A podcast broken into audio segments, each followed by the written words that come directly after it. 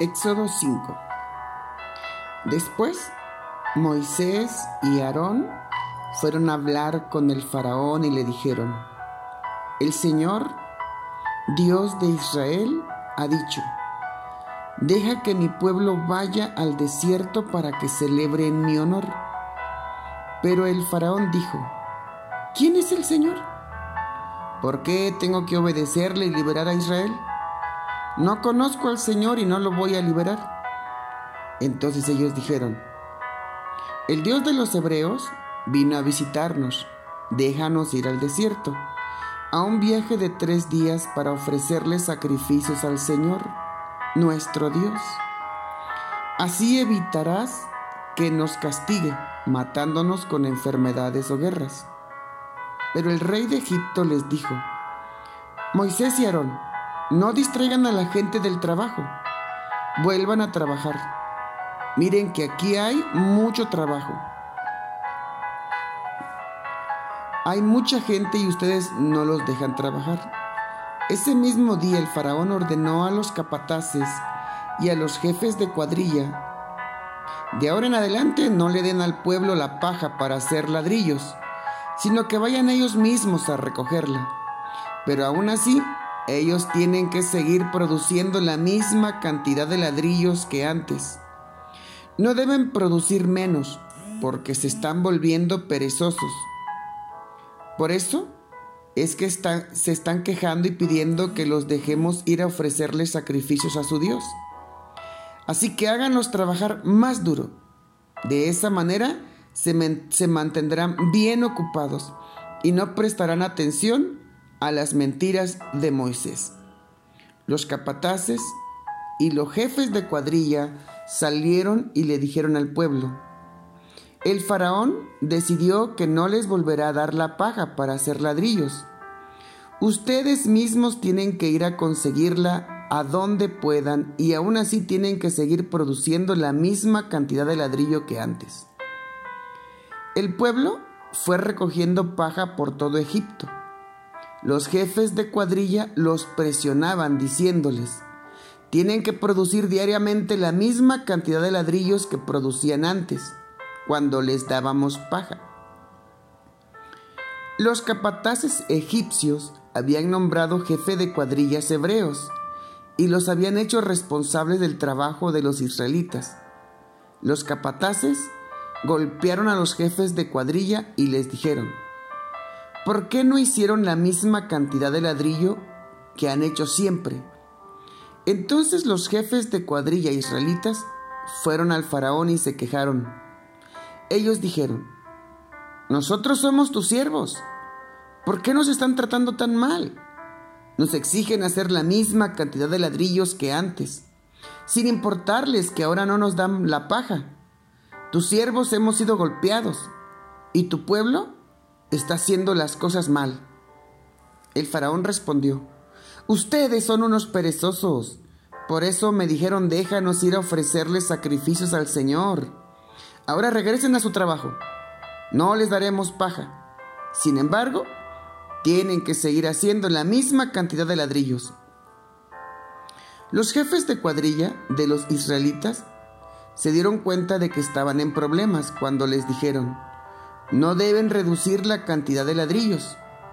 Ellos se encontraron con Moisés y Aarón, quienes los estaban esperando para hablarles cuando salieran de hablar con el faraón. Los jefes de cuadrillas le dijeron, ojalá que el Señor los vea y los castigue, porque hicieron que el faraón y los capataces nos odien y le dieron una razón para matarnos. Moisés oró al Señor y le dijo, Señor, ¿por qué le hiciste ese mal a este pueblo? ¿Por qué me enviaste a mí? Fui ante el faraón y le dije lo que tú me dijiste, pero desde ese momento él ha tratado muy mal a tu pueblo y tú no has hecho nada para ayudarlos. Bueno, aquí termina el capítulo 5 y Aquí es donde vamos a ver el por qué se requiere de tener un corazón compasivo. aquí es donde se requiere tener un espíritu de humildad, de dependencia. Aquí es donde se requiere tener un corazón que ama a Dios y que está dispuesto a serle fiel a Dios, no importando las circunstancias por las que se estén pasando. Y es que hay un problema. La Biblia dice que nuestra lucha no es contra carne ni sangre, sino contra principados, contra potestades, contra gobernadores y huestes de maldad. Moisés había hecho exactamente lo que Dios le había dicho. Eso no quería decir que porque hizo lo que Dios le dijo, no iba a haber dificultades. O por decirlo así, no, Faraón no iba a soltar al pueblo porque ya Dios tenía un plan para humillar a Faraón, pero para eso necesitaba endurecer el corazón de Faraón. Y bueno, como dijo José, ¿verdad? Ustedes están procurando hacerme mal, pero ese mal que me están haciendo, Dios lo va a convertir en bien. Y eso es algo que debe estar en nuestra mente. Quizás en este momento Moisés está confundido, como muchas veces nosotros, los que hablamos la palabra, los que queremos procurar el bien de los demás, los que queremos que las personas se salven, los que queremos que aquel que está esclavizado del pecado pueda entender los planes y los proyectos de Dios para la vida de ellos. Más sin embargo, la reacción de Moisés pues no fue la que el pueblo hubiera deseado.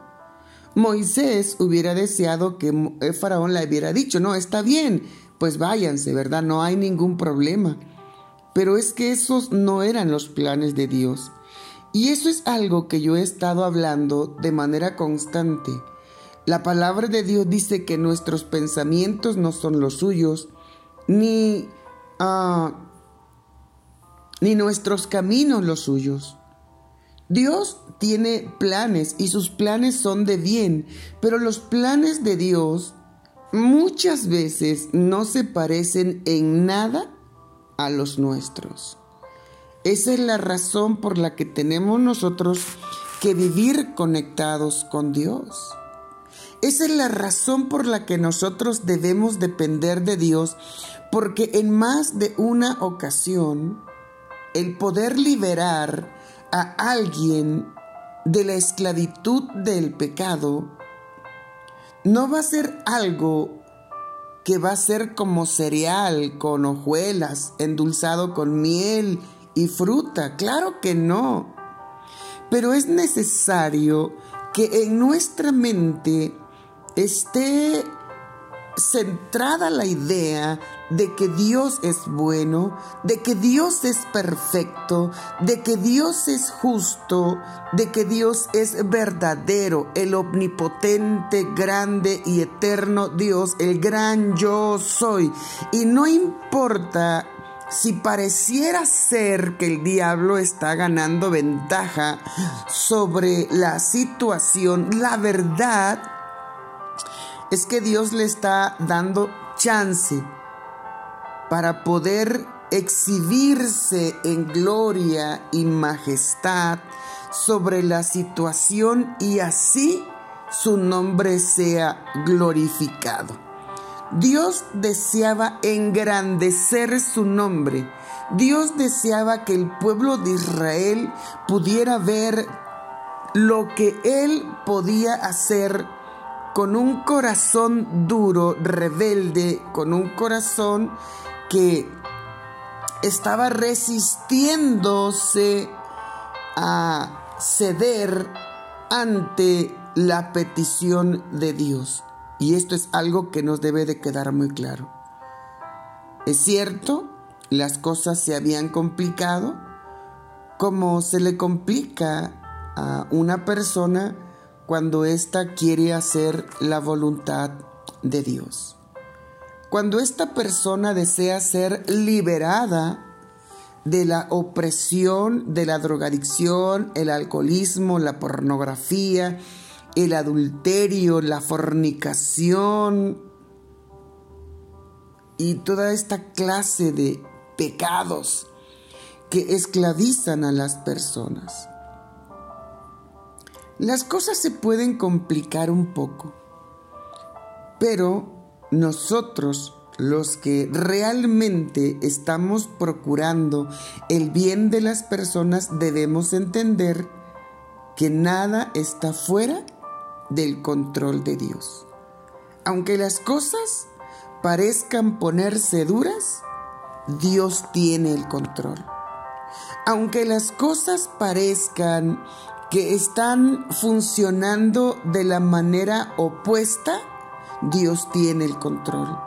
Dios te ama, Dios es justo, Dios es perfecto, Dios es verdadero, el plan de Dios es perfecto y nada se va a salir de el control de Dios. Tú sigue orando, tú sigue clamando, tú sigue llenándote de Dios, tú sigue nutriéndote de la palabra, tú sigue fortaleciéndote en Dios, sigue esperando en Dios. Y no permitas que el diablo te robe la fe ni la confianza en Dios Mantente firme en tus convicciones, mantente firme en tu llamado, mantente firme en la palabra y confiesa que el Señor es tu pastor y que nada te faltará. Y confiesa que estás confiando en Dios y confiesa que no vas a desmayar porque fiel es el que te sostiene y declara que el Señor es tu ayudador, que Él es tu refugio, tu pronto auxilio, tu ayuda en las tribulaciones, el que adiestra tus manos para la batalla y tus dedos para la guerra. Y confiesa que el Señor es poderoso, gigante, y que Él peleará por nosotros. Y nosotros tenemos que aprender a estar tranquilos porque aunque andemos en valle de sombra y de muerte, no debemos de tener temor de mal alguno porque Él está con nosotros. Y aunque es cierto, Senhor su vara y su callado nos infunden aliento. También es cierto que Él adereza mesa delante de nosotros en presencia de nuestros angustiadores. No tengas temor, el Señor se glorificará en tu problema. El Señor se glorificará en tu necesidad. El Señor se glorificará en aquellas cosas que tú ves que de repente no están saliendo como tú quieres, pero tú debes de entender que las cosas están saliendo como Dios las ha planeado y que Él se ha de glorificar y que debemos aprender a mirar con los ojos de la fe y no con los ojos de la carne. Espera en Dios pacientemente y no te desesperes, como en este caso le pasó a Moisés. El pueblo dijo, ojalá que el Señor lo vea y los castigue. Dijo el pueblo, dijo el pueblo a Moisés, ojalá el Señor los vea y los castigue, porque hicieron que el faraón y los capataces nos odien y les dieron razón para matarnos. Muchas veces ni siquiera la gente a la que tú vas a ayudar va a entender el proceso. Muchas veces la gente que te va a ayudar no va a entender que Dios está obrando. En una ocasión, cuando David regresó a su ciudad, la encontró quemada y el pueblo que iba con él, sus propios soldados, se levantaron contra él. Pero dice la Biblia que David se fortaleció en Dios y eso es algo que tú y yo tenemos que aprender a hacer, a fortalecernos en Dios, porque el gozo del Es nuestra fortaleza. Gloria a Dios. Aleluya.